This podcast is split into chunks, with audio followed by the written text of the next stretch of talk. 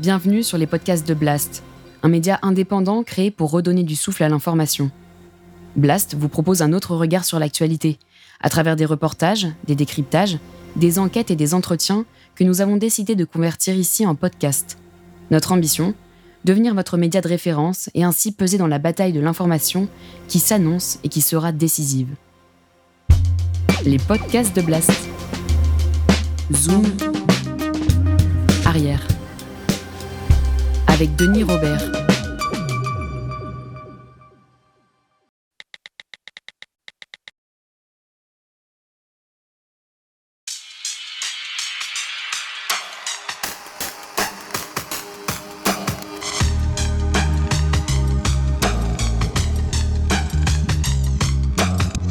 Vous êtes né en 1949 et puis vous avez été très tôt militante, enfin vous l'expliquez assez souvent, puis vous avez été délégué euh, délégué général de Palestine. J'ai vu que vous aviez démarré en Irlande en 90 et vous êtes resté longtemps. J'ai démarré en Irlande en 89. Oui. Ouais. C'est ce que j'ai vu. Après, vous êtes allé aux Pays-Bas. Je suis resté trois ans. Je suis resté. Mais en fait, il faut que je vous raconte parce que c'est une belle histoire. Euh, les Irlandais ont dit à Arafat qu'ils ne voulaient pas que je réside à Dublin. Ce qui a beaucoup surpris, ce qui m'a beaucoup surpris à moi, qui a surpris Arafat. Alors, je leur ai demandé, mais pourquoi vous voulez pas que je sois résidente? Ils m'ont dit, parce qu'en fait, si, si vous êtes résidente, on est obligé de donner à l'Israélien le droit de résider. Ah oui. Et s'il réside à Dublin, vous ne connaissez pas les Irlandais. Ils vont mettre une bombe à l'ambassade d'Israël. Et donc, le seul moyen qu'on évite un incident diplomatique grave, c'est que vous soyez tous les deux des résidents d'une autre capitale. Hmm. Et donc, lui, il résidait à Londres et moi, je résidais à Paris, tout en étant l'ambassadeur auprès euh, de l'Irlande. Jusque jusqu'en 91-92, Mhm. même 92. Et en 92, j'ai été en 80, euh, non, en 90, j'ai été nommé à, à- aux Pays-Bas. Et donc, je faisais Pays-Bas et Irlande. Puis Et Danemark. puis, ils ont, Arafat a décidé de nommer un, un- non, non, oui, après Danemark. Au début, Irlande et, et- et Pays-Bas. Et ils ont nommé quelqu'un de permanent qui, lui, euh, était donc à Dublin. Et moi, je me suis occupée au début des Pays-Bas, puis aux Pays-Bas et Danemark. Et puis après, après le Danemark, j'ai été en France. Et puis vous avez, enfin, votre carrière est longue. Vous êtes dans dans la en, en proximité tout le temps de Yasser Arafat. Vous avez vous avez été le, le témoin direct. Oui, oui, un homme que j'ai beaucoup, que j'ai beaucoup aimé, beaucoup aimé et beaucoup estimé. Les gens plus jeunes que, que moi ou que vous ont, ont peut-être pas le souvenir de cet homme, mais c'est c'était quelqu'un d'important dans tout le processus de paix, dans, dans, dans l'histoire de la Palestine, etc. Est-ce que vous réalisez pleinement que vous êtes en Palestine Oui, oui, je le sens. Je le sens bien avec mon cœur, avec ma conscience. avant le processus de paix, avant euh, Denis, avant le processus de paix, c'est un homme qui a ramené la Palestine à la réalité politique mondiale, parce que Mhm. avant Arafat, on était connus comme des réfugiés arabes, c'est comme ça qu'on nous appelait. Et c'est Arafat, en fondant le mouvement national Fatah, a, a fait de, de, ce peuple de réfugiés un peuple de combattants. Donc vous êtes né à Beyrouth en 49, mais euh, euh, pourquoi Oui. euh, Oui. pourquoi vous n'êtes pas libanaise et comment on devient palestinien? Parce que, les, parce que ce que les, les gens qui nous écoutent devraient savoir, et surtout les jeunes qui ne se rappellent pas, c'est peut-être le seul peuple au monde dont les deux tiers habitent, ça veut dire 6 millions de Palestiniens, habitent en dehors des choses, sont des réfugiés. Parce que le jour où Israël a été créé en 1948, euh, et- il y avait qu'un tiers de la population qui était juive. Le, le 70% de la population était palestinienne, euh, arabe, chrétienne et musulmane et juive, parce qu'il y avait une grande communauté juive, mais qui n'était pas sioniste. Et donc, lorsque les Britanniques ont aidé le mouvement sioniste à créer un État national juif, ils ont fait le plus grand nettoyage ethnique et ils ont mis à la porte, euh, à l'époque, 700 000 Palestiniens. Durant cette année 1948, 750 000 Palestiniens sont expulsés de leurs maisons et de leurs terres. 400 villages sont détruits. Chassés par les miliciens de la Haganah, une force paramilitaire juive créée sous le mandat britannique, des centaines de milliers de Palestiniens vont devenir des réfugiés. Qui sont partis quelquefois à pied, de manière terrible, comme maintenant on voit les réfugiés euh, de, tous les pays, comme les, Ukrainiens, comme, les Palestiniens de nouveau de Gaza, on les a envoyés sur les routes. Et ces 700 000 sont devenus aujourd'hui 6 millions et ils n'ont jamais pu revenir chez eux. C'est très important pour comprendre Gaza aujourd'hui. Nous appelons cette période historique terrible où on a détruit, où le mouvement sioniste a détruit plus de 500 villages et fait partir plus de 700 000 personnes, on l'appelle la Nakba. N-A-K-B-A. Ça veut dire la catastrophe. Ça, c'est hmm. notre, notre trauma le, le plus profond. Et c'est pour ça qu'aujourd'hui, les, les gens de Gaza ne veulent pas partir de Gaza, même avec toutes les bombes qu'ils reçoivent et toutes les attaques et tous les 16 000 morts. Ils ne veulent pas aller en Égypte parce qu'ils ils savent très bien que s'ils partent, ils ne reviendront jamais. Moi, je suis la fille euh, d'un Palestinien et d'une Palestinienne qui ont dû partir euh, de Palestine parce que mon grand-père était très lié au mouvement national. Il a été déporté déjà par les Anglais euh, et enfermé en, dans, des, dans des prisons britanniques au, en Rhodésie, figurez-vous, mhm. avec la direction anticolonialiste palestinienne et ma grand-mère et ma mère et ses frères et sœurs ont été déportés au Liban. Et au Liban, ma mère qui est arrivée à l'âge de 15 ans, a écrit un beau livre d'ailleurs sur ça, qui s'appelle Souvenirs de Jérusalem. Elle, a, elle, est, elle est arrivée au Liban, elle avait 15 ans, et elle a été à l'université américaine de Beyrouth. À l'université, elle a rencontré un, un jeune médecin qui venait d'avoir son diplôme de généraliste. Elle l'a épousé et je suis née à Beyrouth avec mes sœurs. Voilà, et donc euh, je me sens autant libanaise que palestinienne parce que j'ai grandi, je suis née au Liban, mes parents sont enterrés au Liban et j'aime beaucoup le Liban. Mais je pleure le Liban d'aujourd'hui. Oui, non, non, mais c'était une, question un peu pour introduire notre conversation. Ce que je voudrais dire en, préambule. Bonne question, bonne question.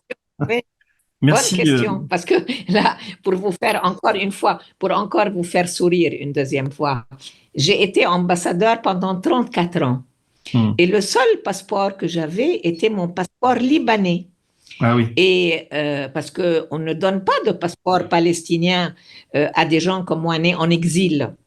Et donc, je n'ai jamais eu de passeport palestinien parce que pour avoir un passeport palestinien, il faut que les Israéliens acceptent et donc, il n'accepte que pour les Palestiniens qui étaient dans les territoires occupés en 1967. Or, moi, je n'ai jamais habité les territoires occupés, j'ai mhm. habité le Liban. Et donc, j'avais ce passeport libanais et les autorités des pays où j'ai travaillé me, me demandaient, Madame Chaïd, comme vous me demandez maintenant, comment se fait-il que vous n'avez qu'un passeport libanais et pas un passeport palestinien? Alors, je leur racontais les circonstances très compliquées des affaires administratives palestiniennes avec des Palestiniens qui ont un passeport israélien, des Palestiniens qui ont des passeports arabes parce qu'ils sont nés dans des pays arabes, et des Palestiniens qui ont un passeport palestinien parce qu'en 1967, ils habitaient la Cisjordanie, Jérusalem-Est ou Gaza. Oui, je comprends.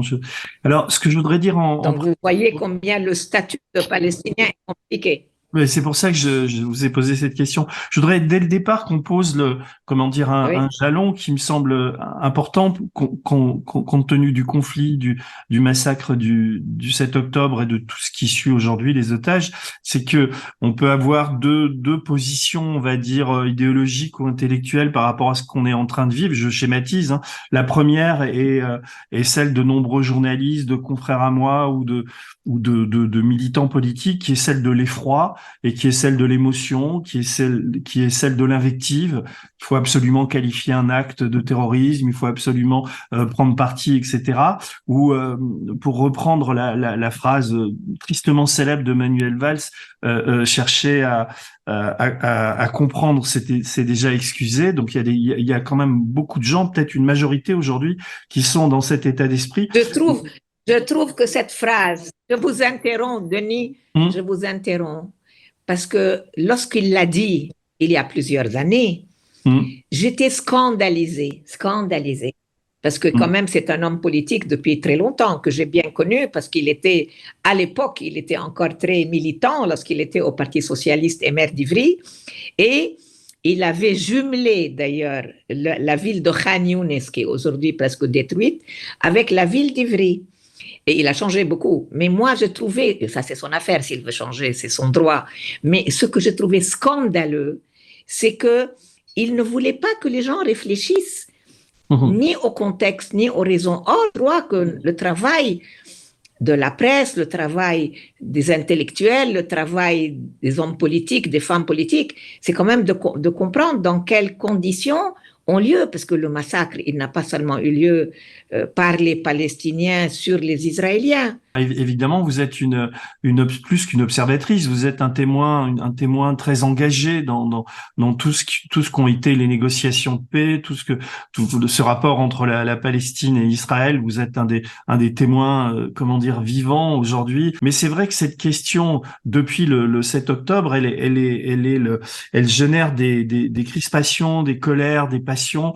Euh, euh même moi, je, je, je, j'ai raconté dans, dans, dans mon édito, mais c'est pour pour situer le, problème. C'est-à-dire qu'à l'aller à Metz, je me suis fait insulter par un, un cégétiste qui était pro-palestinien parce qu'il trouvait que j'ai que que qu'on se rendait pas compte de la, de la, de la violence de ce que vivaient les Palestiniens. Et en arrivant à Paris, je me suis fait insulter par un un, un Israélien qui qui qui avait dégueulasse l'entretien que j'avais fait qu'on avait fait à Blast et qu'on avait publié. Donc on voit bien que c'est une question euh, qui, qui qui qui plus que tout autre sans doute euh, euh génère des passions, oui. des, des invectives et Mais euh, je pense que on peut. Enfin, je, je, vous, je, vous, connais un tout petit peu. Enfin, je même si vous êtes une, une, vous êtes engagé politiquement. Enfin, vous l'êtes un peu moins maintenant. On peut avoir avec vous une. Moi, j'aimerais avoir avec vous une, une, conversation sur vraiment la genèse, essayer de comprendre comment on en est arrivé là. Et puis la, la, deuxième partie, c'est comment espérer en sortir, quoi.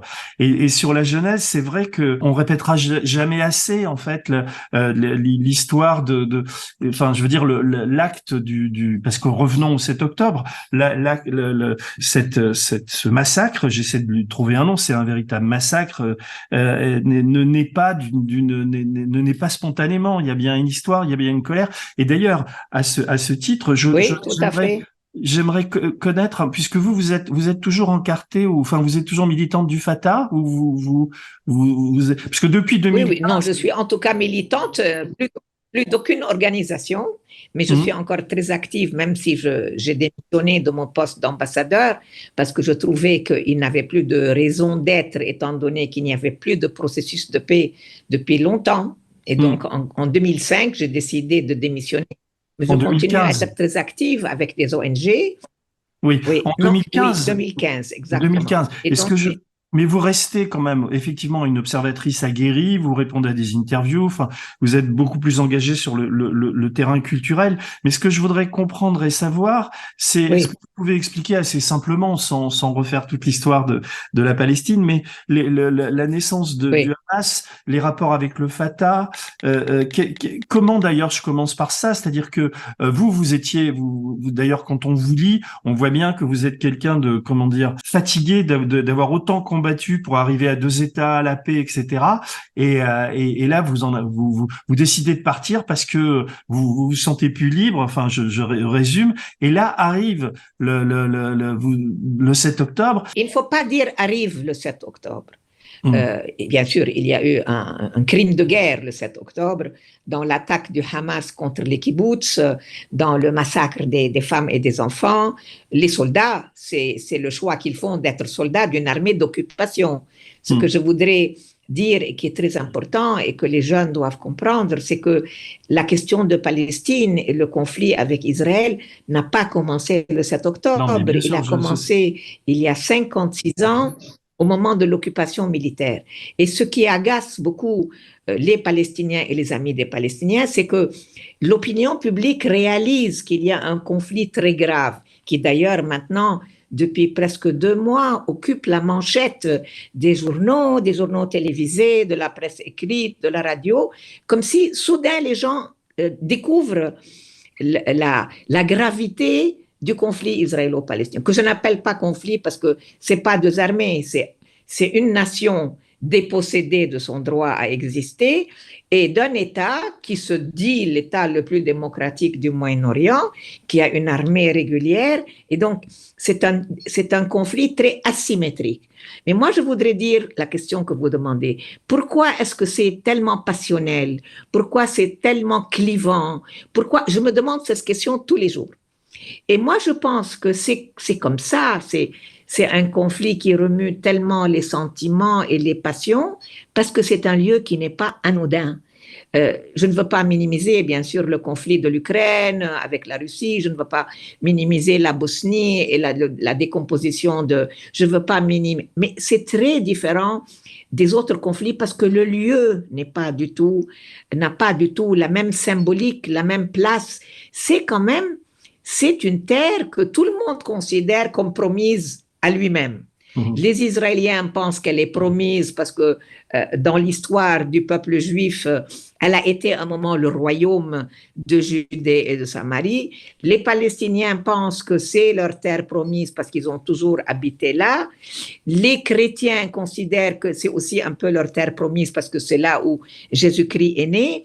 Et donc, elle a une place très particulière dans l'inconscient de toutes les civilisations mondiales qui sont les trois monothéismes. Et donc, elle est depuis maintenant 75 ans le lieu où se sont focalisés un affrontement en particulier entre les Palestiniens et les Israéliens, pas du tout les Juifs et les musulmans. Euh, on, a, voulu la transformer en guerre entre Juifs et musulmans dans les dernières années parce que le mouvement islamiste est devenu plus important et le mouvement fondaliste juif aussi. C'est pas un hasard si cet affrontement qu'on voit aujourd'hui est là au moment où la gauche israélienne perd beaucoup de son importance dans la société israélienne et arrive au pouvoir des religieux nationalistes qui sont des suprémacistes juifs, qui considèrent qu'il n'y a que eux, d'ailleurs, ils font voter une loi qui dit que le seul peuple qui a droit à l'autodétermination euh, sur ce territoire, c'est le peuple juif. Comme si les deux millions de Palestiniens qui sont citoyens israéliens, qui ne sont pas citoyens des territoires occupés, ils sont citoyens d'Israël, ils ont des papiers israéliens, ils sont même élus à la Knesset israélienne. Ceux-là, mhm. ils n'ont pas les mêmes droits que les juifs, ce qui veut dire que c'est un système d'apartheid officiel. Et donc, je voudrais, pour ne pas refaire euh, l'historique, je voudrais dire que ce mouvement, il était laïque, il était progressiste, il s'identifiait au-delà de la revendication d'un État, à tous les mouvements de décolonisation du monde, l'algérien, euh, le sud-africain, le vietnamien, comme tous les mouvements qui ont vécu une colonisation et qui veulent se décoloniser. Ce que la raison pour laquelle j'admire tellement Yasser Arafat et que je l'estime tellement, c'est que c'est le premier qui a dit il faut faire un compromis historique. Ça veut dire il faut reconnaître l'État d'Israël parce que qu'on le veuille ou pas, les gens sont venus d'Europe vers la Palestine parce qu'ils fuyaient un génocide en Europe. Vous mhm. pensez vraiment que des Allemands, des Français, des Hollandais, des Belges, des Russes, des, des, tous les gens où il y a eu des Polonais qui ont, qui ont quitté leur pays auraient quitté leur pays s'ils étaient des citoyens à part entière, s'il n'y avait pas eu l'antisémitisme, s'il n'y avait pas eu la Shoah? Bien sûr que non. Mhm. Il y a eu les premiers euh, les premiers colons qui sont venus avant la Shoah. Mais le grand, le grand mouvement de colonisation de la Palestine est arrivé après la Shoah, parce que euh, malheureusement, même des États qui se prétendent très pro-israéliens comme les États-Unis ont mis des quotas même aux survivants de l'Holocauste. Et donc, Arafat a compris l'histoire et il a dit en 1988, j'étais présente à Alger au Conseil national palestinien, qui est un peu le Parlement en exil des Palestiniens, nous n'allons pas refaire l'histoire. Les Israéliens sont là depuis 70 ans, depuis 60 ans, ils ne vont pas partir. Nous voulons une solution pour que les Palestiniens puissent vivre, surtout la jeune génération qui vivait sous une occupation militaire insupportable, surtout pour les jeunes, parce qu'ils ne peuvent pas voyager, ils ne peuvent pas étudier, ils ne peuvent pas avoir des papiers euh, normaux, ce que vous me demandiez, pourquoi il n'y a pas un passeport palestinien, mais des passeports de différents pays? C'est toujours à cause de cette idée d'occupation. Et donc, il a dit, il faut reconnaître l'État israélien dans les frontières de 67, ce qui faisait 72% de la Palestine du temps du mandat anglais, et nous devons revendiquer un État dans les territoires occupés où la majorité des habitants sont palestiniens. Et donc, on a revendiqué, on a déclaré un État en Cisjordanie, dans la bande de Gaza et à Jérusalem-Est, qui serait notre capitale, Jérusalem-Ouest restant la capitale des Israéliens. C'était très magnanime, c'était très généreux. Quand l'événement est arrivé, euh, euh, est-ce que quelle a été, est-ce que ça a été une surprise pour vous ou est-ce que ça a été, vous vous êtes, vous vous attendiez à une, à une, à une riposte imminente, peut-être pas de cette nature, mais compte tenu de, de l'état des lieux et des forces, est-ce que euh, ce, ce, cet événement qui a surpris tout le monde, est-ce que vous, en témoin aguerri, vous avez été moins surpris et quelle, quelle, quelle était votre interprétation de, de ce massacre? Il m'a effrayé. Je l'ai trouvé effroyable, je l'ai trouvé barbare, parce que j'ai vu, comme tout le monde, les images de ces enfants, de ces femmes, de ces vieillards euh, massacrés dans les kibbutz, et j'ai été effrayée par euh, la, barbarie de l'acte. Les gens du Hamas sont des Palestiniens comme les autres. Ils, ont une, ils sont islamistes, mais au début, ils n'étaient pas du tout euh, guerriers, ça veut dire ils ne, ils, ne, ils ne défendaient même pas la lutte armée, ils, ils attaquaient le Fatah en disant que le Fatah ne s'occupe pas assez de faire régner une idéologie islamiste. Mais ils n'étaient pas, ils n'étaient pas barbares comme ça. Ils ont, ils ont commencé par faire un travail. D'ailleurs, il faut comprendre que le Hamas est le dernier né des mouvements palestiniens. Il est né en 87 et ce n'est pas un hasard parce qu'il est né presque dix ans après la révolution de Khomeini, au moment où la gauche et les partis laïcs du monde arabe perdaient beaucoup de terrain et qu'ils étaient remplacés par des mouvements islamistes dans tout le monde musulman. Il ne faut pas mélanger les mouvements terroristes qui sont venus 20 ans après, ça veut dire les gens qui ont fait euh, les massacres du canard enchaîné ou les massacres du, euh, du, Bataclan ou les tours. Euh, ça, c'est autre chose. Ça, c'est des gens qui sont vraiment des terroristes. Le, le Hamas était un mouvement islamiste, mais dont le but était la libération du territoire occupé. Et donc, il, il, était, il avait une base populaire à Gaza. Mais jamais je n'ai pensé que les êtres le Fatah, le, le seraient capables de faire même aux Israéliens. Hmm même aux Israéliens, parce que ça fait, ça fait 56 ans qu'on vit sous l'occupation militaire. Comment se fait-il qu'il n'y ait jamais eu ce genre d'action d'une barbarie terrible? Parce que c'est terrible même pour la psychologie des Palestiniens. Moi, je ne voudrais pas que les Palestiniens deviennent des assassins qui, qui tuent des civils, des enfants, des femmes.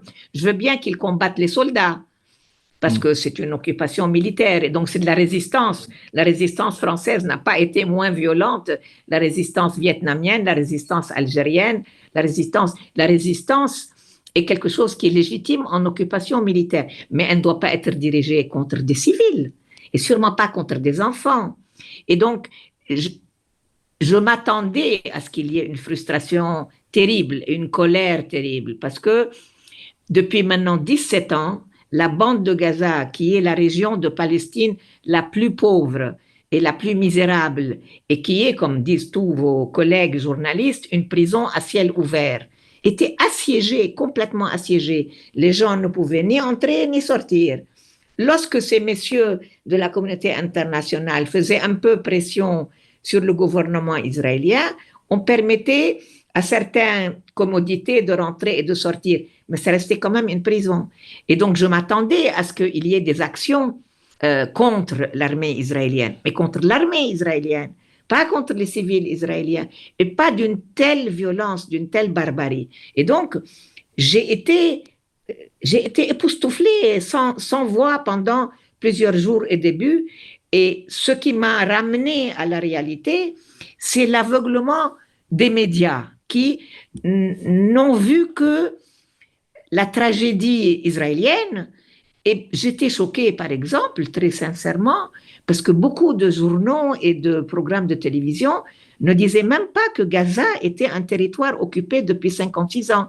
C'est comme si soudain, ces gens, du Hamas ont fait ces actes terribles qui sont des crimes, des, crimes de guerre, euh, parce qu'ils étaient islamistes. Ce, ce qui n'est pas vraiment du tout la raison pour laquelle ils ont fait ces crimes, parce qu'ils se considèrent qu'eux ont été humiliés, cassés, occupés, euh, euh, interdits de vie normale depuis très longtemps. 56 ans, ça fait trois générations. Ça fait trois générations que les, les Palestiniens de tous les territoires, mais comme je vous dis, le pire étant Gaza, qu'ils ont le sentiment qu'il faut qu'ils se révoltent contre leurs occupants. Mais j'étais effrayée par la, par la forme, par la forme, par, par l'aveuglement sur le plan humain, sur le plan éthique. Je voudrais comprendre, et je voudrais que vous m'expliquiez, vous, parce que vous avez été militante du Fatah, parce que vous avez vu naître le Hamas, parce que vous, connaissez bien cette situation, euh, euh, euh, comment comment ce, ce, ce, mouvement, vous dites islamiste, donc le, donc à l'origine le, Fatah est, est, est, est, laïque, on peut on peut le définir comme ça ou? Laïque totalement. Oui, comment et pourquoi il est né et comment il, il, il va évoluer, pourquoi on en arrive à cette troisième génération si violente? Il y a un grand mouvement anticolonialiste qui naît en Égypte dans les années 20. Il s'appelle le mouvement des frères musulmans. Son hmm. but, c'est de lutter contre la colonisation britannique en Égypte. Et il prend les armes pour lutter contre les Britanniques en Égypte. Et il devient membre de, du mouvement national égyptien. À ce moment-là, euh, Gaza était sous administration égyptienne. Donc les écoles, les, médias, tout était sous administration égyptienne. Et donc, automatiquement, les partis égyptiens, les nationalistes arabes, les communistes et les, et les frères musulmans ont créé des branches palestiniennes à Gaza, seulement à Gaza, pas en Cisjordanie, à Gaza. Et donc, le, le Hamas vient de cette mouvance des frères musulmans. Cela Vraiment, au début, leur mot d'ordre et leur début, c'est 87, c'est il n'y a pas très longtemps. Tandis que le Fatah, le Front populaire et le Front démocratique et les communistes datent des années 60, 20 ans auparavant. Et eux commencent à défendre l'idée que les mouvements laïcs, communistes, le Fatah ne sont pas assez euh, euh, conformes à la charia musulmane. La réalité, c'est qu'ils n'ont jamais acquis beaucoup de popularité parce que la société palestinienne est à majorité laïque. Elle a d'ailleurs des chrétiens et des musulmans et des athées. Elle n'a pas envie d'être gérée par un pouvoir islamisant. D'ailleurs, ils sont arrivés à, réellement affronter physiquement les gens du Fatah, à les battre, les dirigeants du Fatah à, à Gaza. Et ils ont donc toujours été une minorité. Sauf qu'il y a eu quelque chose qui a été, je dirais, une très grave erreur, inclus du Fatah. Mais Arafat était déjà mort. Nous avons organisé deux élections en Palestine. La première en 1996, après les accords d'Oslo, celle-là, ils l'ont boycottée parce qu'ils étaient contre les accords d'Oslo. On a organisé une deuxième élection en 2006, surveillée par tous les parlementaires européens et tous les États du monde, qui ont dit qu'elle était totalement transparente et démocratique. Et dans ces deuxièmes élections, le Hamas a participé. Et il a gagné la majorité. Pas une grande différence, mais une petite différence. Et la grande erreur du Fatah de Mahmoud Abbas, qui a pris la relève après Arafat, mais aussi des Européens, des Américains, de la communauté internationale, c'est d'avoir refusé le résultat des élections en disant non, étant donné que c'est les islamistes qui ont gagné, on n'accepte pas les résultats. À l'époque, j'étais ambassadeur à l'Union européenne. J'ai dit à M. Solana, qui était le ministre des Affaires étrangères de l'Union européenne, vous, vous êtes en train de tuer tout le principe des élections. Plus jamais les Palestiniens ne voudront faire des élections parce qu'ils vont dire c'est très simple. Si ça ne plaît pas au pouvoir en place, au pouvoir exécutif en place, ils, ils nient le, succès de la partie qui a gagné. Et c'est ce qui s'est passé. Et donc, on a poussé à la faute le Hamas parce que qu'est-ce qui s'est passé? Un an plus tard, en 2007, ils ont fait un coup d'État et ils ont pris le pouvoir par la force puisqu'ils n'ont pas pu le prendre démocratiquement. Moi, je pense que si on avait accepté la population aurait vu qu'ils ne sont pas plus capables de gérer que quiconque d'autre, et sûrement pas le Fatah avant eux, et ils auraient été jugés sur leur, sur leur contribution et pas sur une vague idéologie islamiste, soi-disant, euh, qui va sauver la Palestine. Ils prennent le pouvoir par un coup d'État. Et ils veulent euh, euh, introduire la charia comme base de la, de la constitution palestinienne. Il y a une très grande résistance dans la population. Gaza a toujours été le cœur de la révolution palestinienne, le cœur du mouvement palestinien. Ils n'étaient pas prêts à suivre les ordres d'un mouvement islamiste parce qu'ils sont laïcs.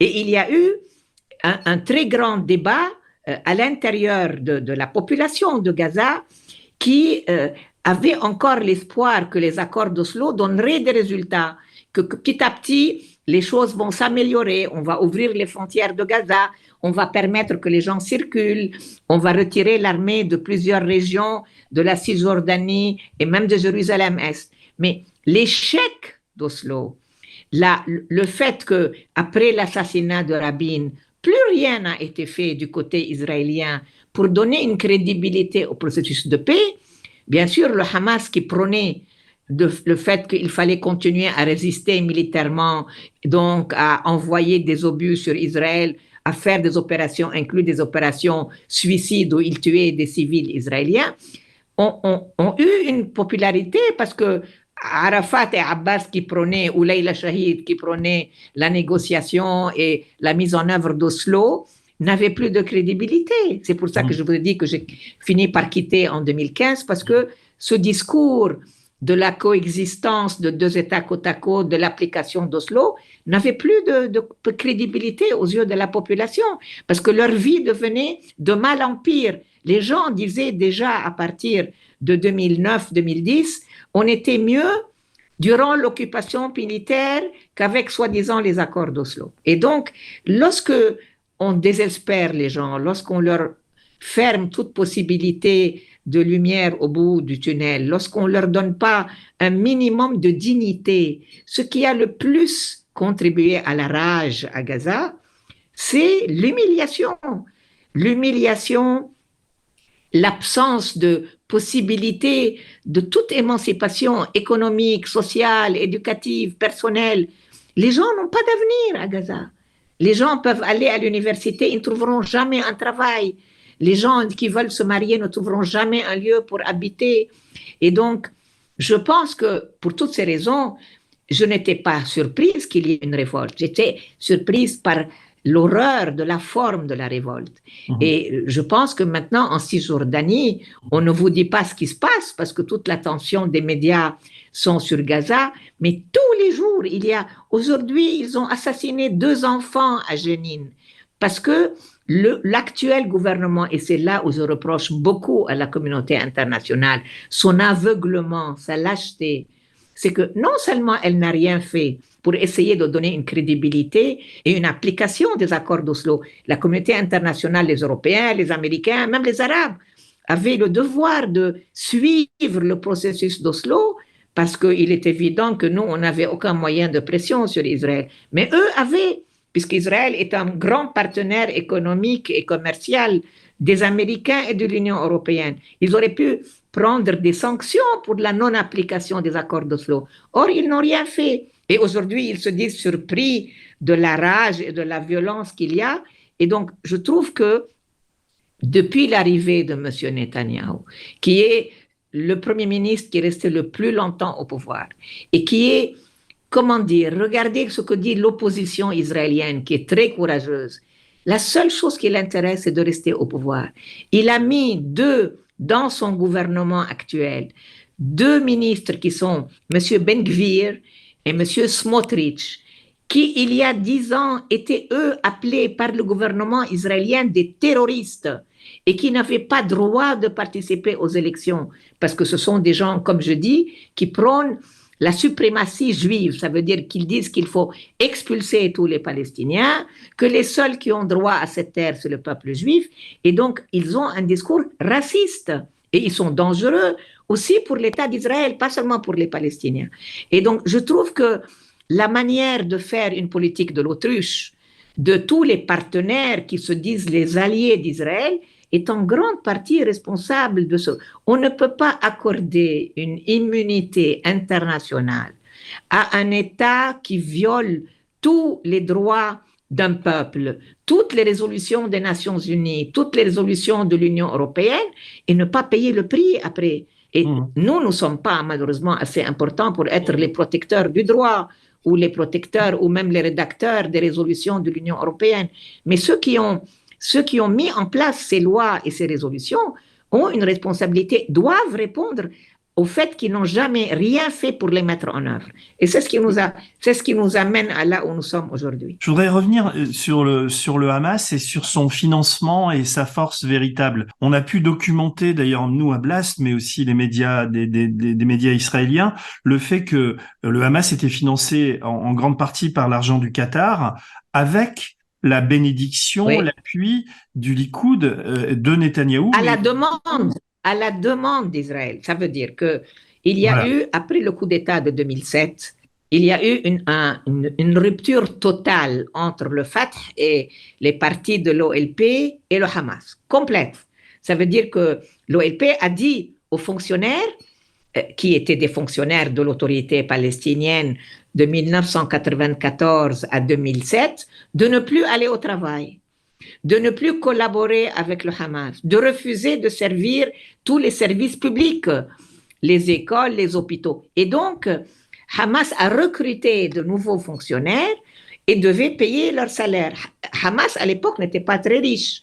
Et donc, il y avait l'Iran qui aidait un peu, mais l'Iran est beaucoup plus intéressé par le Hezbollah que par le Hamas, parce que l'Iran s'intéresse à des milices chiites comme le Hezbollah et pas à des milices sunnites comme le Hamas, et beaucoup à plus d'affinité du côté Liban, Syrie, Irak, Iran, parce que ça fait un croissant normal, que par la, Gaza qui est loin de l'Iran. Et donc, le Hamas étant obligé d'assumer euh, de payer tous ses salaires, les Israéliens ont décidé que pour combattre ceux qui prônent l'État palestinien, eux ne prônent pas un État palestinien, eux, ils veulent une Ummah, une nation musulmane qui va de, la Mauritanie jusqu'à l'Irak. Et donc, ils ont dit, il vaut mieux qu'on fasse alliance avec le Hamas, et, qui, le Hamas combattra l'OLP et Yasser Arafat et ceux qui prônent deux États. C'est ça l'aveuglement. D'ailleurs, Charles Anderlin a écrit un livre en 2005, lorsque l'armée israélienne d'Ariel Sharon a quitté Gaza elle n'a pas voulu donner ce territoire à, l'OLP et au Fatah. Ils ont voulu le donner au Hamas, pensant que ceux-là, au moins, ils ne vont pas revendiquer un État palestinien, puisqu'ils revendiquent une Ummah euh, musulmane. Et c'était un grand aveuglement. Après qu'ils aient pris le pouvoir à Gaza, comme ils n'avaient pas les moyens de payer les fonctionnaires et qu'il fallait que ces 2 millions, de, c'est la densité la plus importante au monde dans un territoire. Tout Gaza ne fait pas 365 km Et il y a 2 millions 200 000 habitants. Et donc, il fallait bien payer ces fonctionnaires. Israël a demandé au Qatar de payer les fonctionnaires pour qu'il n'y ait pas une révolte. Ils ont dit, si on ne les paye pas, ils vont, ils, ils vont mettre le feu au pays. Et donc, L'argent arrivé, croyez-moi, l'argent arrivé dans des avions qataris ou à l'aéroport de Tel Aviv était pris par des autorités israéliennes qui accompagnaient les Qataris, transporté à Gaza pour payer les salaires de tous ces fonctionnaires qui étaient affiliés au Hamas. Et donc, c'est vous dire combien c'est complexe comme situation. C'est pour ça que les Israéliens n'ont pas une seconde pensé qu'ils pourraient attaquer Israël, parce, qu'ils pensaient qu'ils les avaient achetés avec ces quelques millions de dollars. Quelle est la contrepartie et quel est l'intérêt pour le Qatar de, de, de, jouer ce, ce rôle-là? Parce qu'il y a des coûts à prendre. Alors, c'est de l'argent. Ah oui, ça c'est très intéressant. Mais quelle est la compensation Très intéressant, très intéressant. Le Qatar, il n'est pas beaucoup plus grand que les territoires palestiniens. Il est à côté d'une immense euh, royauté qui est l'Arabie saoudite, qui est le protecteur des lieux saints. Il est à côté des Émirats arabes unis, qui comptent 13 petites provinces, et à côté de l'Iran. Et donc, il doit trouver un moyen de survivre. Le bon Dieu leur a envoyé du gaz et du pétrole, et le, grand-père du, du cheikh du Qatar aujourd'hui, cheikh Tamim Al-Thani, a eu la brillante idée, il y a temps, à la recommandation d'un ingénieur pétrolier intelligent, de liquéfier le gaz. Et il est devenu multimillionnaire. C'est le, le, le, revenu moyen du citoyen, un des plus élevés au monde. Maintenant, comme c'est un petit pays qui n'a pas d'armée, qui n'a pas, il a comme ressource uniquement le gaz. Il a décidé que pour survivre à tous ses voisins beaucoup plus puissants que lui, il fallait qu'il trouve une idéologie, une politique, une diplomatie. Et il a trouvé la diplomatie de n'être avec personne, de garder le dialogue ouvert avec tous ses voisins. C'est le seul pays du Golfe qui parle à l'Iran avant le Hamas. Le Hamas, c'est une petite organisation, c'est rien de très important. Mais le, Qatar parle à l'Iran. Le Qatar fait la, fait la connexion entre l'Iran et les Américains parce qu'il y a des pourparlers secrets, malgré tous les mensonges des Américains. Il y a des pourparlers secrets entre l'Iran et les Américains. Le Qatar fait un dialogue entre les Américains et les Afghans avant la prise de pouvoir des, hmm. euh, des, talibans. Et il a même été, il a même été un intermédiaire parce que les Américains ont négocié avec les talibans. Et donc, il a fait la même chose. Il a été un intermédiaire entre le Hamas et le Fatah. Ils ont essayé beaucoup de, réconcilier ces deux. Donc, ils ont inventé ce qu'on appelle un soft power, ça veut dire une diplomatie de la conciliation, qui leur donne beaucoup plus d'importance qu'un pays comme l'Arabie saoudite, qui est quand même, il a tous les ingrédients d'être une grande puissance. Eh bien, le petit Qatar, à travers cette idée que eux ne prennent pas position avec les uns et les autres, mais font le pont. Tout le monde a besoin d'un intermédiaire, à commencer par les Européens et les Américains. Parce que personne n'a les moyens de ne pas parler mais dans cette région du monde qui est, active sur le pétrole. Elle est assise. Quelle est la contrepartie pour le Qatar? Parce qu'il y a que des coups à prendre. Ils vont, ils vont, ils ont versé des, des, des dizaines la contrepartie, de que la contrepartie, la, la contrepartie, Denis, c'est votre question. Ça veut dire que personne ne sait où il est, le Qatar. Et ça fait deux mois qu'on ne parle que du Qatar. Ils ont tellement d'argent à cause du gaz liquéfié que tout le monde leur fait la cour, inclus les Européens et les Américains menteurs. Le contrepartie, c'est qu'ils sont devenus, tout en étant un minuscule petit État, ils sont devenus une vraie puissance économique, financière et maintenant diplomatique parce que Israël est obligé d'adouber le Qatar. C'est un triangle euh, entre Gaza, euh, le Qatar et, Israël, et surtout Netanyahou. Donc, est-ce qu'il y a de l'argent israélien n'ont pas de problème avec Israël. Les pays du Golfe, l'Arabie saoudite, les Émirats arabes unis, le Bahreïn, le, le, Oman et, le Qatar sont très loin d'Israël.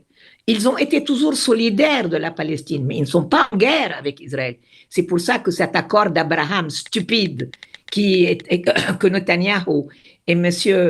Trump a vendu comme une grande avancée pour la paix n'a aucun sens parce que les trois pays de Golfe qui ont signé cet accord, plus le Maroc, n'étaient pas en guerre avec Israël. Donc dire qu'ils ont fait la paix avec Israël était une imposture parce que ceux qui avaient une guerre avec Israël c'est les Palestiniens, puis il y avait les Jordaniens et les Égyptiens qui ont fait la paix, il reste la Syrie, parce qu'elle a un territoire occupé qui s'appelle le Golan. Et donc, Qatar n'a pas de problème vraiment très important avec, euh, avec Israël, sauf qu'elle est plus intelligente que les autres, parce qu'elle, elle, n'a pas signé les accords d'Abraham, parce qu'elle veut rester, comme j'ai dit, neutre, au milieu. Alors, pourquoi est-ce que elle, s'occupe, pourquoi est-ce que les Israéliens malgré, aujourd'hui, il y a le chef du Mossad à Doha, dans la capitale du Qatar. Pourquoi? Parce que même Israël a besoin du Qatar pour négocier avec le Parce qu'Israël négocie avec le Hamas. Comment, comment ils sont sortis, les prisonniers? Et maintenant, on parle de prolonger encore et de sortir même des militaires. Comment ils sont sortis? Parce qu'il y a des négociations indirectes entre Israéliens, Américains, Égyptiens et, et Qataris avec le Hamas avec le Hamas.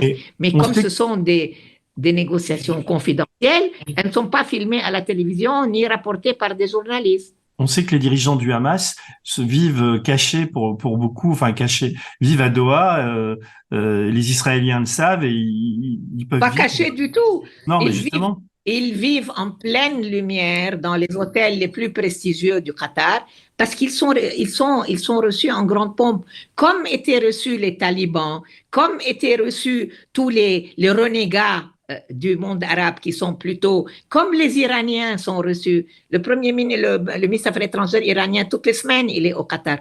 Parce que la diplomatie du monde, américaine et européenne, est beaucoup plus pernicieuse qu'on est prêt à le dire et qu'elle a besoin d'un pays qui peut accueillir et, être l'intermédiaire avec ce que eux prétendent ne pas vouloir accepter, comme les talibans, comme les Iraniens, comme le Hamas.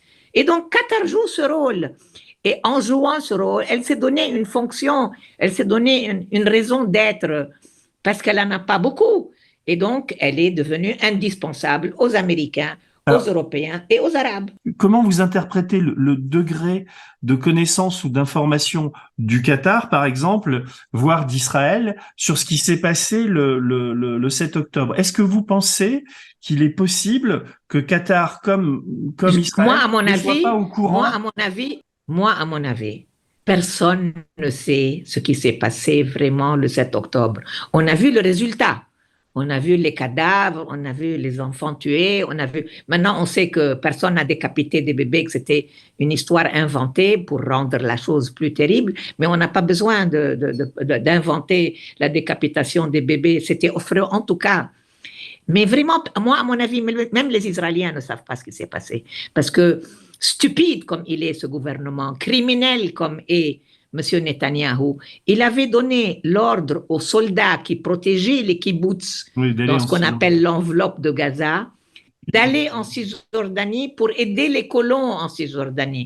Parce qu'en Cisjordanie, les deux ministres dont j'ai parlé sont en train d'annexer la Cisjordanie, de, de faire partir, parce que toute l'idée est de faire un autre étoilage nétrique en Cisjordanie vers la Jordanie et à Gaza vers l'Égypte. Mais ça ne marche pas. Et, donc, bien sûr, nous, on ne sait pas ce qui s'est vraiment passé. Moi, personnellement, je pense que le Hamas a été dépassé par une population qui était enragée. Moi, j'ai vu les images une demi-heure après le début. J'ai vu comment ils ont détruit le mur de barbelés, comment ils sont passés du côté israélien. Je n'en croyais pas mes yeux parce que ça faisait quand même 56 ans que c'était comme ça. Et 17 ans en particulier depuis que le Hamas a pris le pouvoir. Et j'ai vu, après, les militants du Hamas étaient habillés en militaire et on les a vus entrer, on les a vus attaquer le char israélien. Mais derrière eux, il y a des milliers de jeunes qui sont des habitants de Gaza, qui ont foncé tête en premier vers le territoire israélien. Qui a fait quoi parmi les horribles massacres? À mon avis, personne ne sait. Il faudra attendre une, une vraie enquête et les gens en parleront, à commencer par les Israéliens.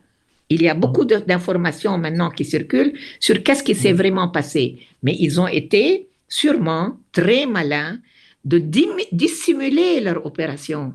Parce que Gaza est surveillée par des drones 24 heures sur 24. Elle est même surveillée par des satellites israéliens. Elle est même surveillée par les satellites américains qui passent les informations aux Israéliens. Comment personne n'a vu la préparation de, de toute Alors, cette je- opération? Là, Je n'ai aucune idée. Et je Alors, pense je- que c'est une des grandes choses qu'il faudra mettre Bah au oui, clair c'est- après la fin des combats. C'est très mystérieux et je, je vous pose encore une question là-dessus, mais euh, ce ce qui, m'est- ce qui est quand même très étonnant dans, dans cette situation, c'est de voir que les dirigeants du Hamas qui vivent à, à- à Doha, euh, je, je n'arrive pas à comprendre en fait, c'est ça, qu'Israël et Netanyahou soient pas au courant, ça, me- ça me semble euh, euh, probable, possible et, et sans doute évident. Mais Oui, que il le y a des Qatar, mais que le Qatar il y a- ne le sache des- pas. Non, non, le Qatar, il s'en fout. C'est, le Qatar ne fait pas la guerre au Hamas, Denis. Hmm. Pourquoi tu veux qu'il s'occupe de surveiller ce que le Hamas va faire? C'est le travail des Israéliens, c'est pas le travail du Qatar. Le Non, mais- Qatar n'a pas dit que lui, sa politique, c'est de, de contenir le Hamas. C'est pas son affaire. Lui, il est uniquement intermédiaire, ok? Hmm. Qatar, il est uniquement intermédiaire. Il sait exactement ce qu'il veut et il est intermédiaire. Pas seulement avec le Hamas, je vous ai dit, avec tous oui. ceux à qui les Occidentaux ne parlent pas. ok? Mm. C'est comme ça qu'ils se rendent incontournables. Ils sont devenus incontournables. Maintenant, comment Israël n'a pas su Pas comment le Qatar n'a pas su. Comment Israël n'a pas su? Il y a des gens qui détestent Netanyahou, puisque ça fait un an qu'il y a toutes les semaines des manifestations contre Netanyahou et son gouvernement parce qu'il veut réformer le système de justice euh, israélien. Beaucoup pensent que Netanyahou était au courant qu'il y aurait quelque chose de terrible et qu'il n'a pas voulu intervenir parce que le seul moyen pour lui de sauver son gouvernement et de sauver sa place était que la guerre ait lieu. Peut-être qu'il n'a pas imaginé qu'elle serait aussi terrible, mais que dans toute situation de guerre, il y a l'union nationale, et en particulier en Israël, parce que les gens se sentent euh, attaqués, se sentent menacés. On ne peut pas oublier que c'est une population qui a vécu des traumatismes de peur et de panique à cause de tout ce qu'ils ont vécu pendant l'occupation allemande et, pendant le régime nazi. Et donc, très vite, ils ont peur. Et donc, il y, a des gens qui pensent, des Israéliens, dont certains de mes amis, qui pensent que il ne voulait pas éviter la guerre, mais il voulait l'utiliser. Mais elle l'a dépassé. Elle l'a dépassé. C'est pour ça que la réaction contre la population civile palestinienne dont on n'a pas parlé, qui est impensable. Ils ont rasé 60% des logements des civils. On parle de l'horreur des civils israéliens, mais parlons de, l'horreur des civils palestiniens. Il y a aujourd'hui 16 000 tués, dont 6 000 enfants. Il n'y a pas d'électricité, il n'y a pas d'eau potable, il y a, ils, ont, ils ont bombardé la plupart des hôpitaux, il reste quelques cliniques, il n'y a pas de quoi manger, il n'y a pas de produits. Toutes les agences des Nations Unies, toutes, disent que c'est un crime contre l'humanité. Et, et ils, ils appellent les États qui continuent à dire que non, Israël a le droit de se défendre. Mais comme a très bien dit Dominique de Villepin, le droit de se défendre, ce n'est pas le droit de se venger. Et donc, aller attaquer les civils de Gaza parce qu'on en veut au Hamas est un crime. Que le droit à la légitime défense n'est pas un droit à une, à une vengeance indiscriminée. De se souvenir que euh, il n'y a pas de responsabilité collective pour un peuple pour les crimes commis par quelques-uns. Qui a payé le prix de toute cette destruction depuis maintenant demain? Les civils de Gaza. Mmh. La population civile. Ils ont prétendu qu'ils ont tué quelques dirigeants, mais bon, c'est, les dirigeants ont choisi d'être des dirigeants du Hamas et ils payent le, le prix de ce qu'ils ont fait. Mais ceux qui ont payé le plus, c'est les familles, c'est la société civile. Il ne reste rien des deux tiers de la bande de Gaza, ni comme maison, ni comme école, ni comme hôpitaux, ni comme rien du tout. La question la plus importante pour moi, c'est qu'est-ce qui se passe demain? Où oui. ils vont aller tous ces gens à qui ils ont détruit tout, leurs maisons, leurs immeubles, leurs métiers, même leurs routes, ils ont retourné toutes les routes pour qu'on puisse pas prendre la voiture et où ils vont aller? Lorsqu'on dit que demain, lorsque les combats vont s'arrêter, ils vont rentrer chez eux. Quel chez eux? Ils n'ont plus de chez eux. Ils n'ont plus de maison, ils n'ont plus d'école, ils n'ont plus d'hôpitaux, ils n'ont même pas de route devant ce qui était leur maison. Et donc, nous allons avoir des, des conséquences terribles au niveau social, au niveau humanitaire, au niveau euh, de la santé. Il va y avoir des épidémies parce qu'il n'y a pas d'eau potable, parce qu'il n'y a pas de médicaments. Comment on va faire avec une, un hiver qui débarque et les gens sont dans des tentes? Les gens n'ont même pas eu le temps de prendre leurs habits d'hiver. Et donc, mmh. moi, je pense que sur le plan, euh, sur le plan social, économique et même humain, ça va être tragique. Et mmh. les Israéliens se sont mis dans la tête, ce qui est très stupide, que les gens vont aller dans le Sinaï. Les gens ont appris leur leçon en 1948. Ils n'iront nulle part. D'ailleurs, ils demandent de revenir habiter sur, leurs ruines, sur les ruines de leur maison, en disant on préfère habiter sur les ruines de nos maisons que partir pour devenir des nouveaux réfugiés d'une nouvelle Nakba. La mmh. première étant en 48, ils appellent celle-là la nouvelle Nakba. Personne n'en parle et, euh, et, pourtant ça me semble important. Il y a, il y a un gisement de gaz euh, au, au, large des côtes gazaouis qui est très, oui, très, important, très important. et, oui. et, et euh, qui a été découvert. Il y a quoi pas, il y a, voilà. Pas... Quelle importance il a dans ce conflit? À qui va appartenir ce gaz? A, On a découvert, on a découvert il y a une dizaine d'années plusieurs gisements en Méditerranée orientale. Ils sont à la frontière entre la Turquie, le Liban, Israël, la Palestine et l'Égypte, parce qu'ils sont dans des eaux territoriales qui sont à l'est de la mer Méditerranée. Et donc, il a fallu beaucoup de négociations, même entre deux pays qui n'ont pas de relations diplomatiques comme Israël et le Liban, pour délimiter les frontières maritimes beaucoup de, négociations entre la Turquie et le Liban et beaucoup de discussions entre l'Égypte et Israël. Et donc, je pense, alors le, gisement le plus important n'est pas le palestinien à Gaza, est il y a des discussions entre Israéliens et Palestiniens parce que les Israéliens revendiquent une plus grande partie que celle qui leur revient. Mais je pense que ce n'est pas éloigné des ambitions euh, de M. Netanyahu de mettre la main sur ce gisement, parce qu'il est évident que celui qui sera dans le nord de Gaza, c'est pour ça qu'il dit on va contrôler la sécurité. Mais il ne veut pas seulement contrôler la sécurité, il veut aussi contrôler ce qui peut être un revenu important, qui sont les gisements de pétrole euh, dans la mer. C'est comme votre question sur le Qatar. Hmm. Et on revient à la duplicité et aux mensonges des grandes puissances mondiales, américaines, européennes, on pourrait continuer sur la chinoise et les autres. Mais contentons-nous déjà de ces deux-là qui sont très impliqués.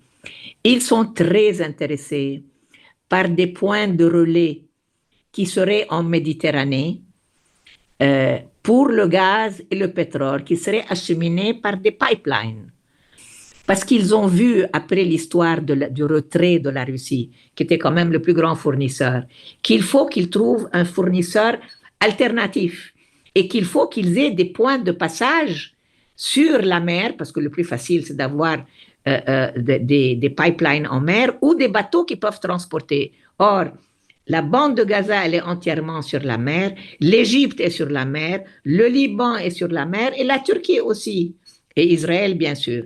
Et donc, les, puissances mondiales, lorsqu'ils disent qu'ils sont alliés, une des raisons de leur alliance, c'est parce que s'il y a des projets de, de forage en Méditerranée, qu'elles soient égyptiennes, d'ailleurs l'Égypte déjà envoie euh, du gaz euh, en Europe, il faut à tout prix qu'il y ait une relation politique avec ces régimes, qu'ils soient égyptiens ou Israéliens, Libanais, ou Turcs. Alors les Palestiniens, bien sûr, étant les plus faibles, ils n'arrivent pas à, s'affirmer comme étant eux aussi propriétaires de ces, de ces gisements euh, maritimes en Méditerranée. Mais bien sûr, ça c'est, mais c'est tellement aveugle comme vision. Vous pensez vraiment que tous ces gens qui ont tellement payé depuis deux mois avec des enfants qui ont vu leurs parents tués sous les décombres, etc., vous pensez qu'ils vont oublier et que mm. d'ici deux ans ou trois ans ou cinq ans ou dix ans, ils vont accepter d'avoir des boulots avec les Israéliens et de refaire la paix, nous allons vivre une période très dure où la violence ne sera plus seulement aux frontières entre Gaza et Israël, mais la violence sera dans toute la région. Elle va englober, parce que ce qui s'est passé est trop grave, trop, trop terrible, aussi pour les Israéliens, mais pour les Palestiniens en particulier, ils ne se laisseront pas faire encore une fois. Mhm. Et donc, penser qu'on peut aller faire des fouilles euh, le, dans, les, dans les eaux territoriales palestiniennes est un aveuglement total de la part des autorités israéliennes. Mhm. Ils ne laisseront même pas arriver sur les belles, les, les trucs qu'ils vont construire en, euh, dans la Méditerranée, parce que les, les, lorsque les gens sont tellement écrasés et tellement humiliés, ils trouvent moyen de, de, de, de, se défendre par, par n'importe quel... Même lorsque les moyens sont barbares. Mais Israël fait du terrorisme d'État, d'ailleurs. Mmh. Et le vent à la, au reste du monde comme étant le seul moyen de se défendre parce qu'ils ne veulent pas un nouveau holocauste. Mais c'est pas parce qu'ils ont vécu un holocauste qu'il faut qu'ils infligent aux Palestiniens la barbarie qu'ils infligent à la population civile depuis deux mois. On est au début d'une très grave période, phase de l'histoire de la Palestine et d'Israël. Et cette fois, elle déborde sur les frontières, toutes les frontières, avec le Liban, avec la Syrie, avec l'Irak et même avec l'Égypte. Et je pense que nous ne voyons pas combien ce qui s'est passé pendant deux mois va influencer les 20 années à venir. Mmh. Et ça va influencer de manière, je dirais, terrible parce qu'il n'y a plus de puissance internationale qui comprend les Américains se moquent du monde. Tout ce qu'ils veulent, c'est essayer de faire l'équilibre avec la Chine. La Chine se moque du Moyen-Orient et ne s'intéresse qu'à prendre la place des États-Unis. Le monde arabe est divisé, complètement divisé entre les pays du Golfe et le Moyen-Orient où il n'y a que des failed states, des États qui n'en sont plus euh, réellement, comme le Liban ou la Syrie ou même l'Irak.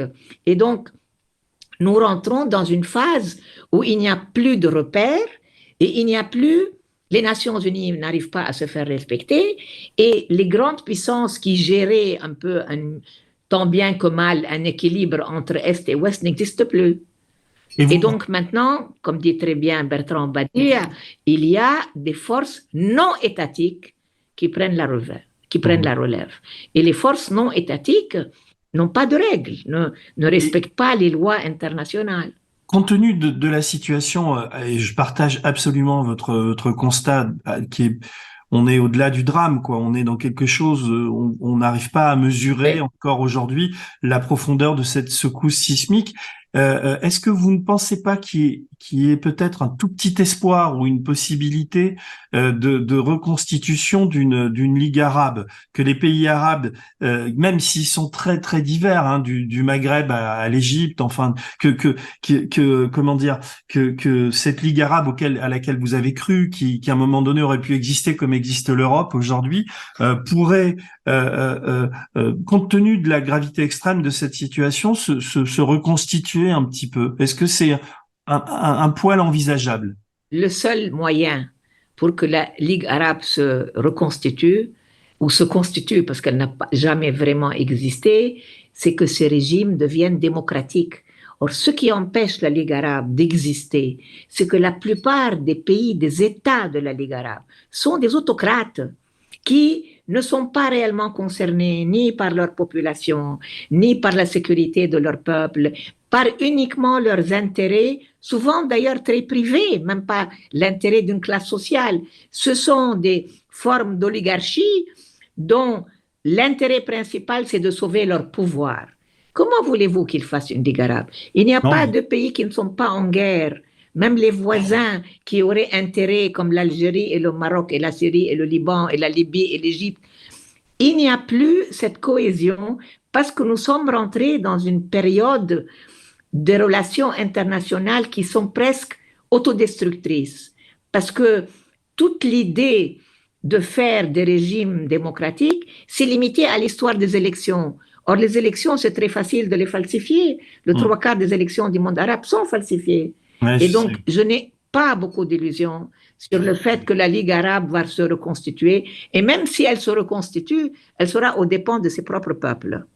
Et alors, je cherche hein, des, des, des, petites notes d'espoir. Je voudrais vous interroger sur la France après, mais euh, je veux rebondir sur votre question sur la jeunesse palestinienne et sur les, les, les, comment dire les générations émergentes de leaders, de compte tenu de, de ce qui va se passer. Est-ce que ça peut venir de là et est-ce qu'il peut se passer quelque chose qui, qui euh, parce que même le Hamas, comment va-t-il ressortir de tout ça? Enfin, le seul espoir pour moi en Palestine mais même au Liban, que je connais bien, puisque je suis aussi libanaise, c'est que la société civile, en particulier la jeunesse, est extraordinaire de vitalité, de conviction, de courage.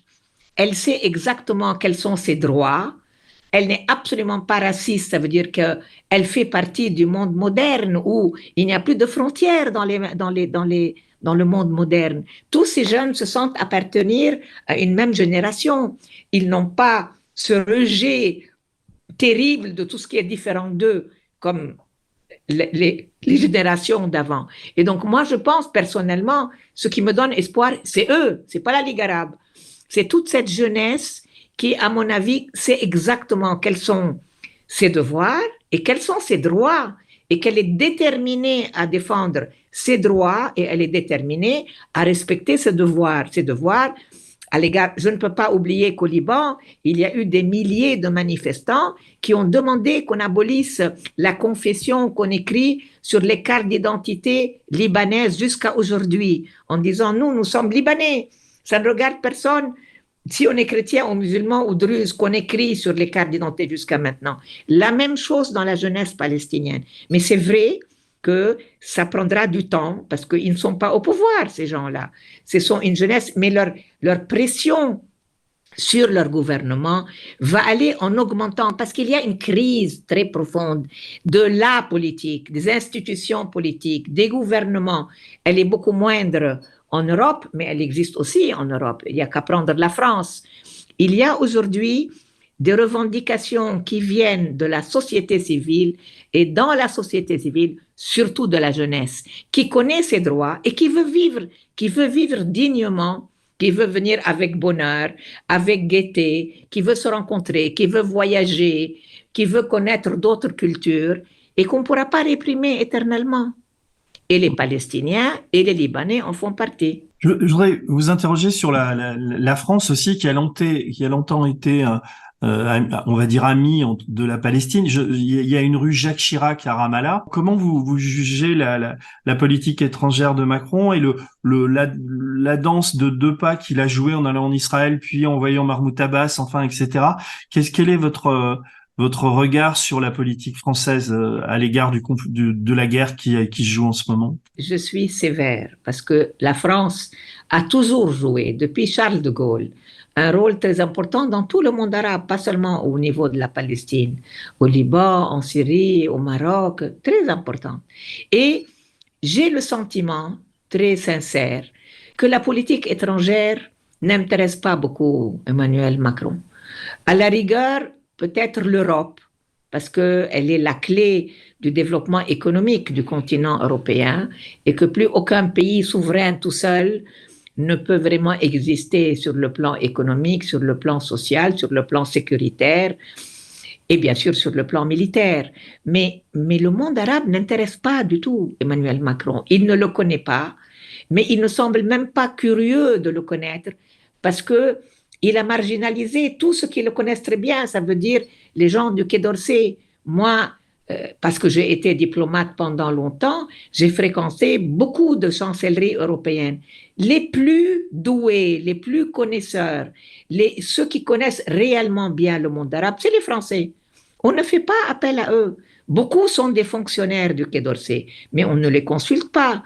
Et donc, je pense qu'il y a D'ailleurs, la presse la rapporte beaucoup et je pense que le président maintenant est tout à fait conscient qu'on lui reproche ça pas seulement dans les capitales arabes pour des raisons affectives, mais même au niveau des structures, des institutions françaises. On considère que la France n'a plus la, la, la, place, le prestige qu'elle avait jusqu'à maintenant, gauche et droite confondues, parce qu'on a vu ça avec Chirac, mais on a vu ça aussi avec Mitterrand. Et donc, il y a quelque chose qui euh, est euh, un peu, c'est très décevant, mais c'est même un peu dangereux euh, au niveau de l'avenir de l'Europe, parce que c'est pas l'Allemagne qui va réellement s'engager, ni la Grande-Bretagne qui a une politique coloniale en Palestine qu'on ne peut pas oublier. Et donc, je ne sais pas, je ne sais pas qu'est-ce qu'il faut pour que les choses changent de nouveau, mais bon, il y a une prise de conscience. Je salue tous les diplomates qui se sont adressés à leur président. Moi, je suis une personne étrangère, donc je n'ai pas à donner des leçons aux diplomates français ni à son président. Mais par contre, je trouvais que les diplomates français qui ont écrit, qui ont, qui ont parlé, qui ont dit à leur président pourquoi ils trouvaient que le chemin pris est, dangereux, je salue leur courage et je trouve qu'ils ont tout à fait raison de le faire. Mais vous, vous vivez en France depuis, depuis combien d'années maintenant? Ah, moi, j'ai vécu dans beaucoup de pays. J'ai vécu en France comme étudiante pendant trois ans. Maintenant, j'habite la France depuis que j'ai pris ma retraite, mais j'ai vécu aussi comme délégué de Palestine pendant 13 ans. D'accord. Et lorsque j'ai pris ma retraite, je vis une partie du temps en France, une partie du temps au Liban, mais comme ça va très mal au Liban dans, les dernières, dans la dernière période, je n'y suis pas très souvent. Non, mais je veux dire, vous êtes une bonne observatrice donc de, de, de ce qui se passe en France. Je voudrais encore vous poser une question là-dessus. Est-ce que vous pensez que le... Parce que j'aime la France. J'aime la, J'aime, la, moi, je suis le produit d'une éducation française, du hmm. jardin d'enfants jusqu'au baccalauréat. J'aime la culture française. Ma langue presque maternelle est le français et je me sens concernée par la France. C'est un pays que j'aime, que j'admire et c'est pour ça que j'ai choisi de prendre ma retraite ici. J'aurais pu la prendre dans des tas d'autres pays. Euh, et donc, euh, ça me fait de la peine de voir que la France n'a plus le statut qu'elle avait. Est-ce que vous pensez que le, le, conflit est en train ou va s'exporter en France? Parce qu'il y a une, une exacerbation des, des, des, des non, pas du tout.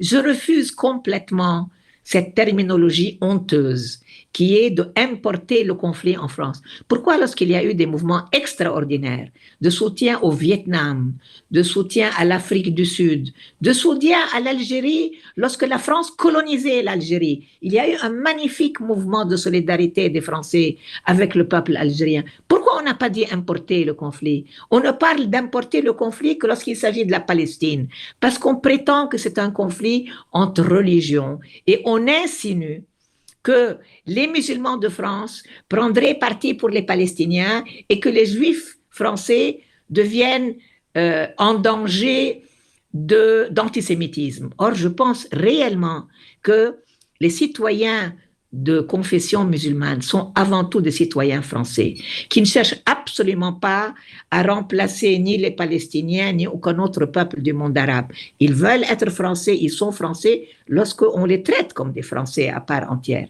Et je pense que comme tous les jeunes du monde, ils sont concernés par les questions de justice, de droit, de, de fierté, de dignité, de laïcité, et moi, je pense que la majorité des musulmans de France sont laïcs, ne sont pas des pratiquants.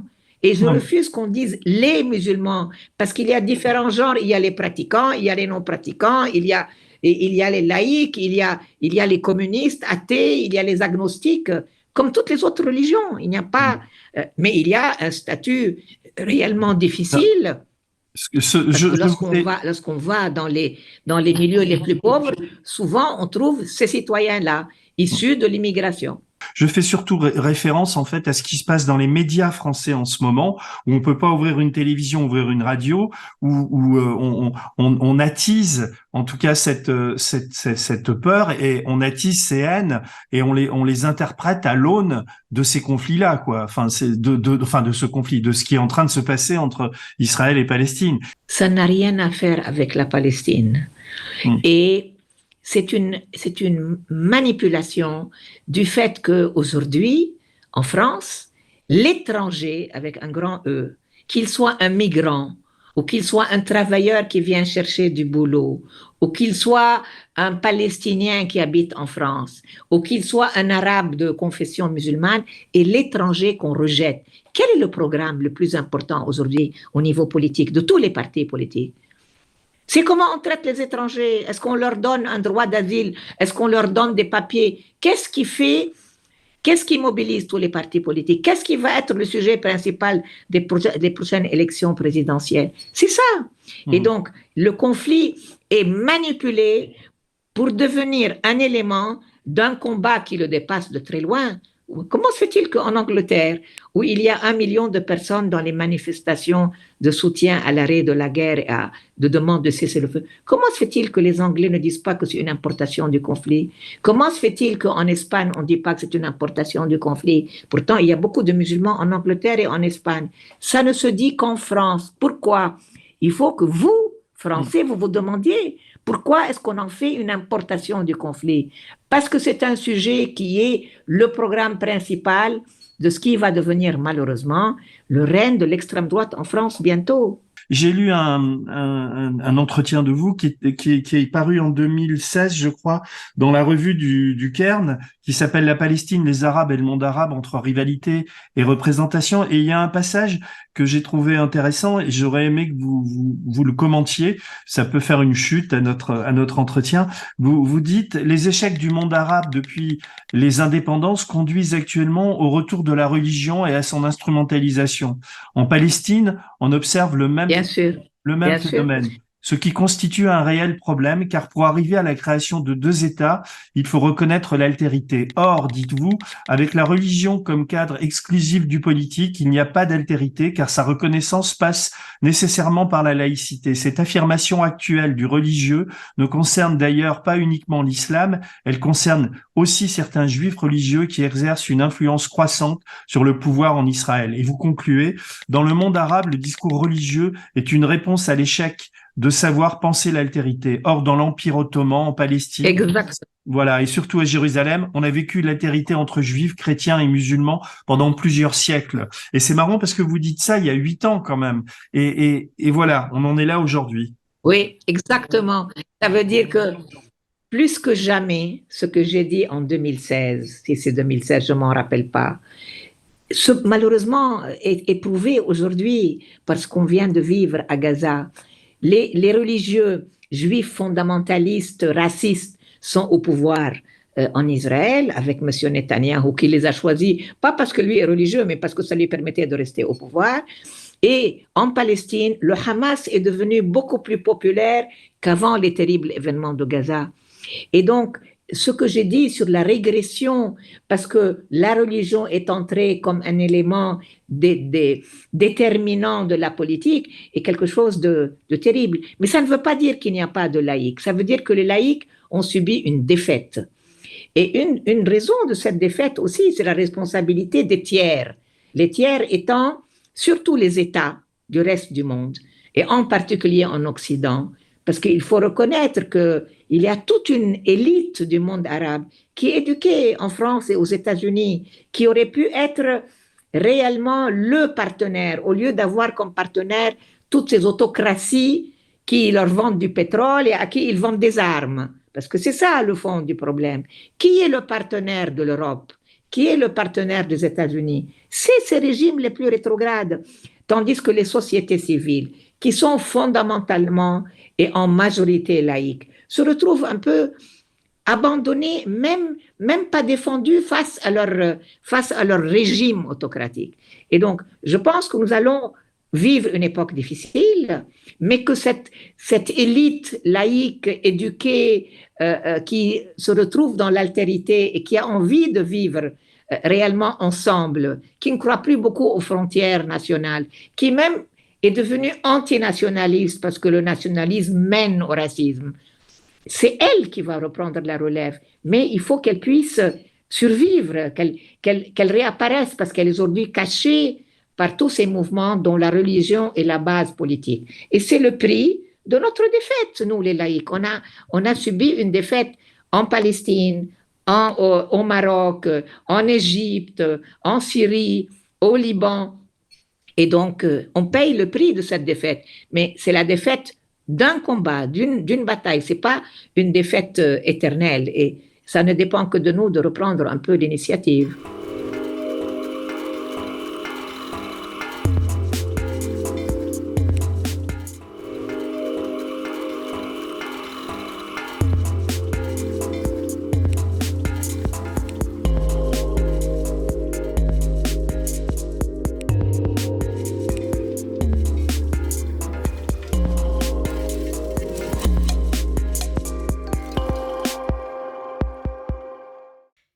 Vous avez aimé ce podcast, s'il vous a été utile, n'oubliez pas de nous mettre des étoiles ou de le partager autour de vous ou sur vos réseaux sociaux.